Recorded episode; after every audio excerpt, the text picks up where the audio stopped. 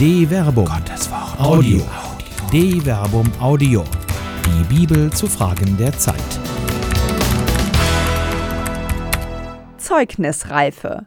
Ein kurzer Essay über die Notwendigkeit, dass aus Jüngern Zeugen werden. Von Dr. Werner Kleine. Die Versetzung ist gefährdet. Das Zeugnis, das der Kirche der Gegenwart von der Öffentlichkeit ausgestellt wird, ist mangelhaft, wenn nicht gar ungenügend. Allzu oft wohl hat sie das Thema verfehlt.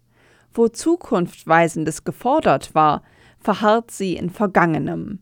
Wo Orientierung gesucht wurde, erweist sie sich selbst als orientierungslos. Strebsam hatte sie nur allzu oft den moralischen Zeigefinger erhoben, nun aber wurde sie der mehrfachen Täuschung überführt. Sätzen 6. So lautet das Urteil der Welt über eine Kirche, die das Heiligsein verlernt zu haben scheint. Blaue Briefe hat sie in der Vergangenheit genug bekommen, aber nie wirklich ernst genommen. Wer mit der Ewigkeit umgeht, hat es selten nötig, sich mit Irdischem zu befassen. So redete man sich die immer fataler werdende Situation selbst schön. Nachhilfe in modernem Zeitverständnis? Den bösen Zeitgeist braucht doch niemand, man hat sich bisher doch auch immer irgendwie durchgemogelt. Nun aber scheint alles ein wenig anders zu sein. Die Mängel sind unübersehbar geworden.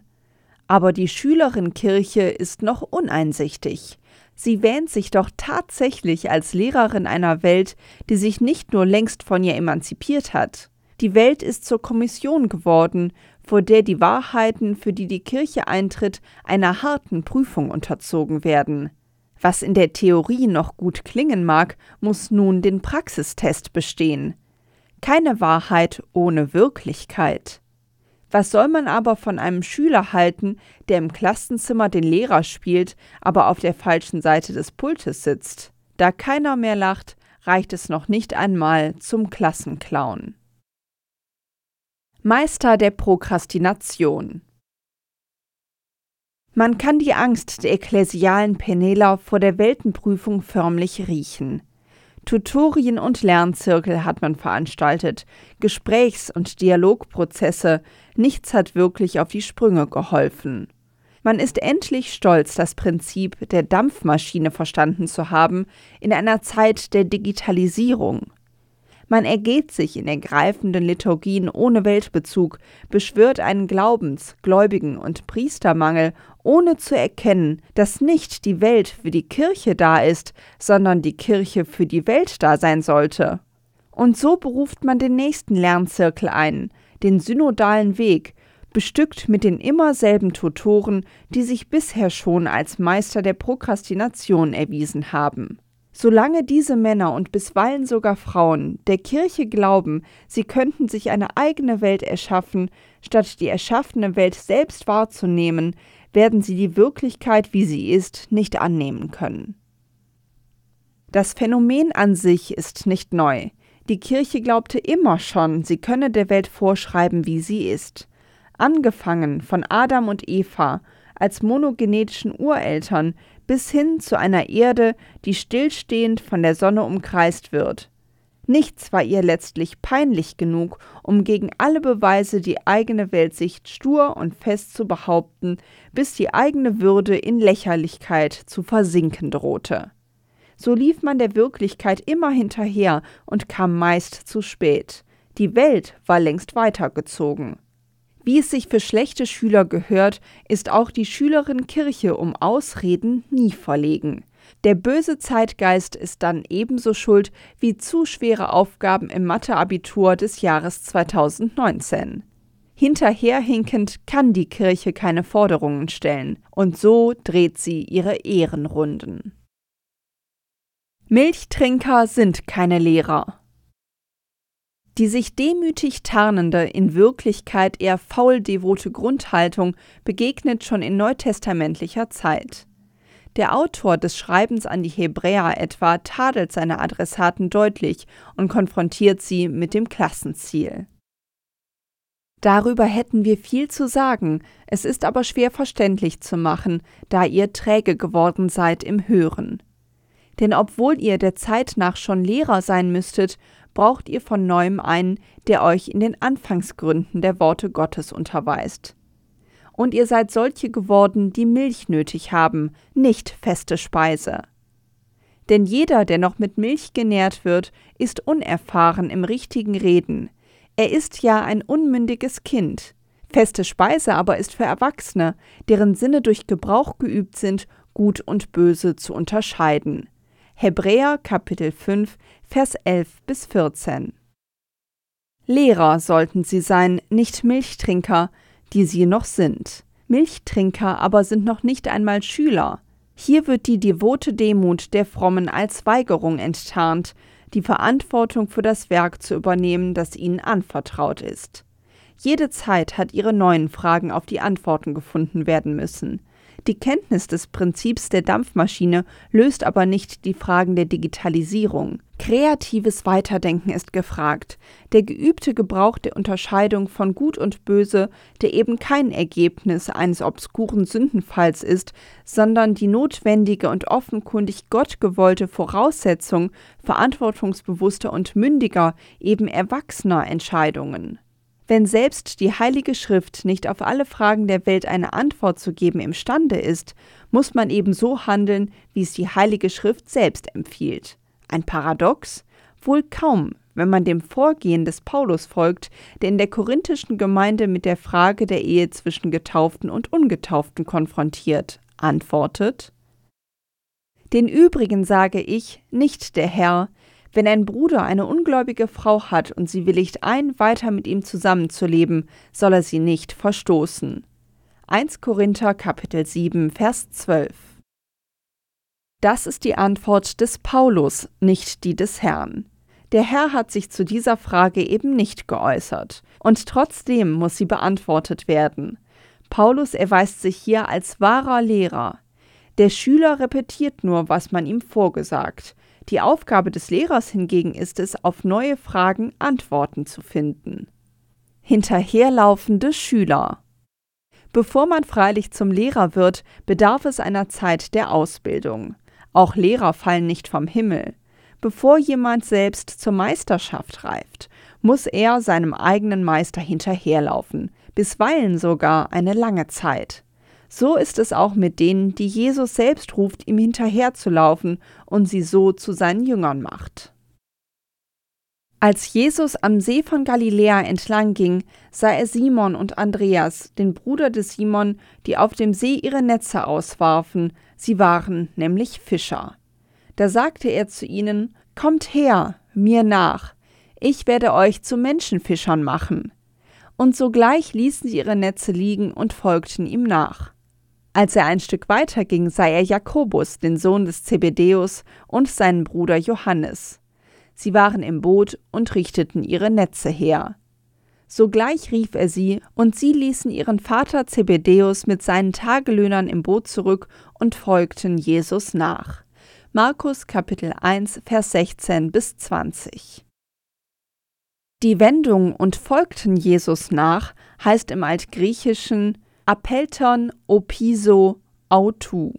Wörtlich übersetzt bedeutet das, sie gingen hinter ihm her, wobei das opiso stark betont, dass hier tatsächlich ein Laufen hinter Jesus gedacht ist. Darin wird die Lehrer-Schüler-Beziehung geradezu physisch dokumentiert. Der Lehrer schreitet voran, die Schüler laufen hinter ihm her. So können sie sein Verhalten beobachten, von ihm lernen und ihn nachahmen. Er definiert den Weg, den auch Sie gehen sollen. Nachfolge als Lernzeit. Nachzufolgen, hinterherzulaufen, ist die Handlungsweisung der Lernenden. Jesus bildet seine Schülerschaft, indem er die, die er als Schüler will, hinter sich ruft. So ist es auch bei Levi. Als er weiterging, sah er Levi, den Sohn des Alpheus, am Zoll sitzen und sagte zu ihm, Folge mir nach.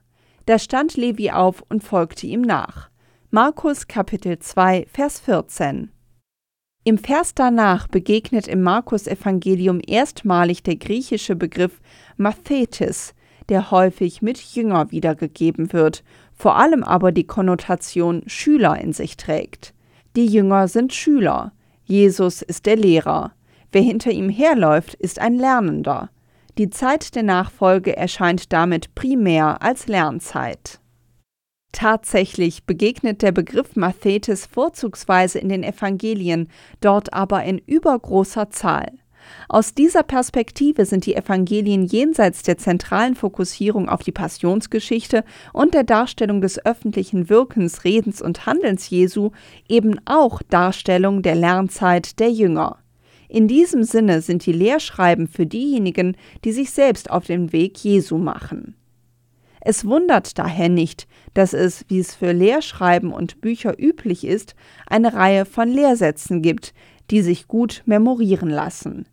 Die Sammlung der Jesusworte in der Matthäischen Bergpredigt, Matthäus Kapitel 5 Vers 1 bis 7 und Vers 29 oder der lukanischen Feldrede, Lukas Kapitel 6 Vers 20 bis 49 gehören hier ebenso hin wie das markante Wort von der Kreuzesnachfolge. Wenn einer hinter mir hergehen will, verleugne er sich selbst, nehme sein Kreuz auf sich und folge mir nach. Markus Kapitel 8 Vers 34 Das ist gewissermaßen das Lernziel, das es zu erreichen gibt und an dem die Jünger Jesu in der Lernzeit regelmäßig scheitern.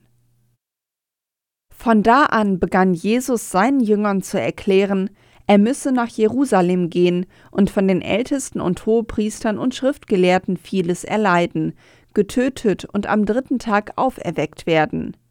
Da nahm ihn Petrus beiseite und begann ihn zurechtzuweisen und sagte, Das soll Gott verhüten, Herr, das darf nicht mit dir geschehen. Jesus aber wandte sich um und sagte zu Petrus, Tritt hinter mich, du Satan. Ein Ärgernis bist du mir, denn du hast nicht das im Sinn, was Gott will, sondern was die Menschen wollen. Matthäus Kapitel 16, Vers 21 bis 23. Der Schüler Petrus hat das Lernziel noch nicht erreicht. Er hat sich zwar mit Messias Bekenntnis wenige Verse zuvor, vergleiche Matthäus Kapitel 16 Vers 13 bis 20, ein Fleißkärtchen verdient, für das Erreichen des Klassenziels aber reicht es noch nicht. Abschlussprüfung Die Reifeprüfung der Jünger steht in Jerusalem bevor. Kreuzestod und Auferstehung werden für sie zur großen Herausforderung werden. Der Kreuzestod, weil er die absolute Vernichtung und Niederlage der jesuanischen Bewegung zu manifestieren scheint. Nicht umsonst laufen die Schüler Jesu im Moment seines Scheiterns weg. Die Auferstehung, weil sie eine Herausforderung des Verstehens bedeutet. Jesus, der gute Lehrer, bereitet seine Jünger auf diese große Prüfung vor. Vor allem das Johannesevangelium dokumentiert in den Abschiedsreden Johannes Kapitel 13 bis 17 eine Art Tutorial für die Jünger, das in der Fußwaschung mit einer mächtigen Symbolhandlung und hohem didaktischen Potenzial eingeleitet wird. Als er ihnen die Füße gewaschen, sein Gewand wieder angelegt und Platz genommen hatte, sagte er zu ihnen Begreift ihr, was ich an euch getan habe? Ihr sagt zu mir Meister und Herr, und ihr nennt mich mit Recht so, denn ich bin es. Wenn nun ich, der Herr und Meister, euch die Füße gewaschen habe, dann müsst auch ihr einander die Füße waschen. Ich habe euch ein Beispiel gegeben, damit auch ihr so handelt, wie ich an euch gehandelt habe. Amen, Amen, ich sage euch, der Sklave ist nicht größer als sein Herr, und der Abgesandte ist nicht größer als der, der ihn gesandt hat. Wenn ihr das wisst, selig seid ihr, wenn ihr danach handelt. Johannes Kapitel 13, Vers 12 bis 17. Es ist nun für die Schüler an der Zeit, das Gelernte selbst in die Tat umzusetzen. Mehr noch, sie sollen jetzt eigentlich ihren Meister nachahmen. Aus Hinterherläufern sollen Nachahmer werden oder in der Redeweise Jesu Zeugen. Wenn aber der Beistand kommt, den ich euch vom Vater aus senden werde, der Geist der Wahrheit, der vom Vater ausgeht, dann wird er Zeugnis für mich ablegen. Und auch ihr legt Zeugnis ab, weil ihr von Anfang an bei mir seid. Johannes Kapitel 15, Vers 26 bis 27. eine entscheidende Haltungsänderung.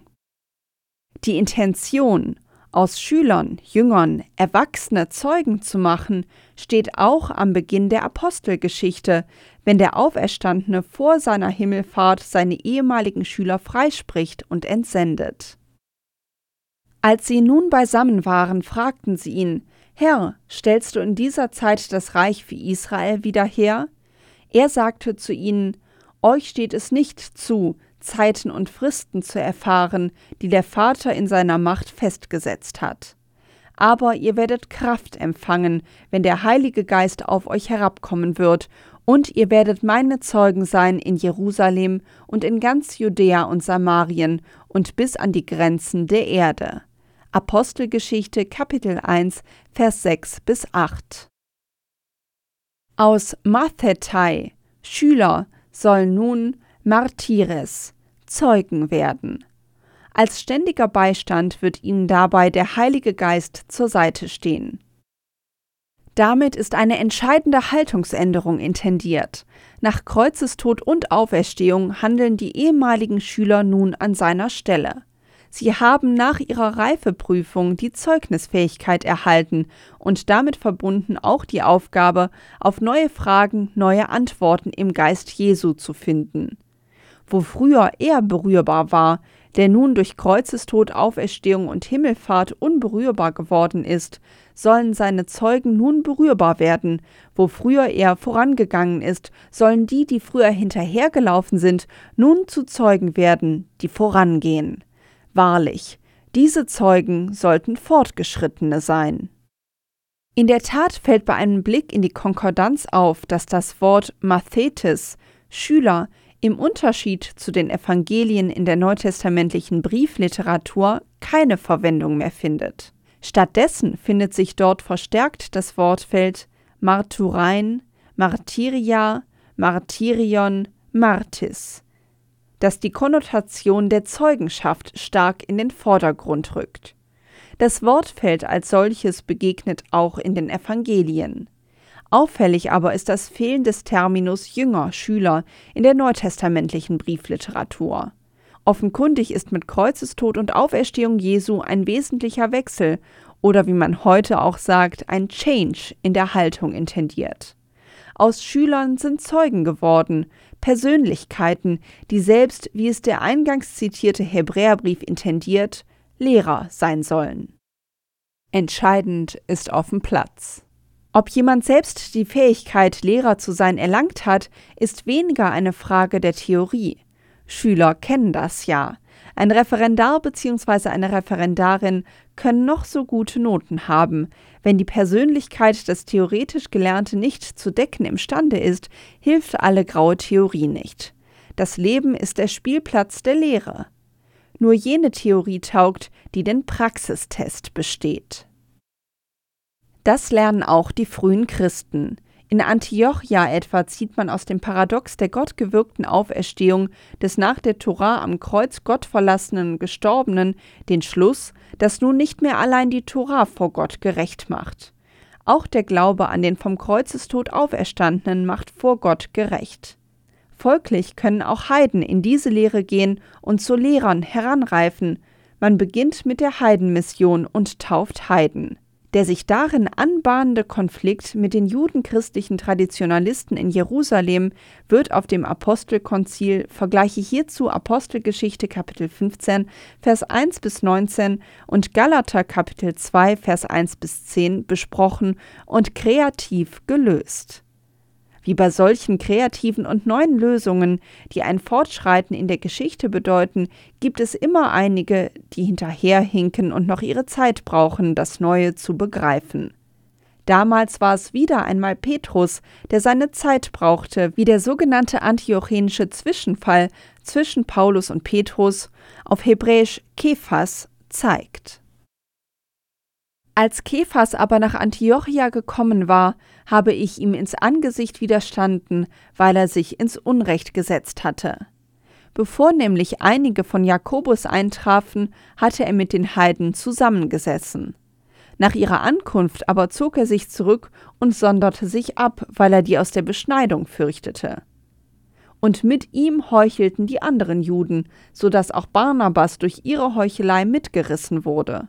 Als ich aber sah, dass sie nicht geradlinig auf die Wahrheit des Evangeliums zugingen, sagte ich zu Kephas in Gegenwart aller, wenn du als Jude nach Art der Heiden und nicht nach Art der Juden lebst, wie kannst du dann die Heiden zwingen, wie Juden zu leben? Wir, die wir von Geburt Juden sind und nicht Sünder aus den Heiden, wissen, dass der Mensch nicht aus Werken des Gesetzes gerecht wird, sondern aus dem Glauben an Jesus Christus. So sind auch wir zum Glauben an Christus Jesus gelangt, damit wir gerecht werden durch den Glauben an Christus und nicht durch Werke des Gesetzes, denn durch Werke des Gesetzes wird kein Fleisch gerecht.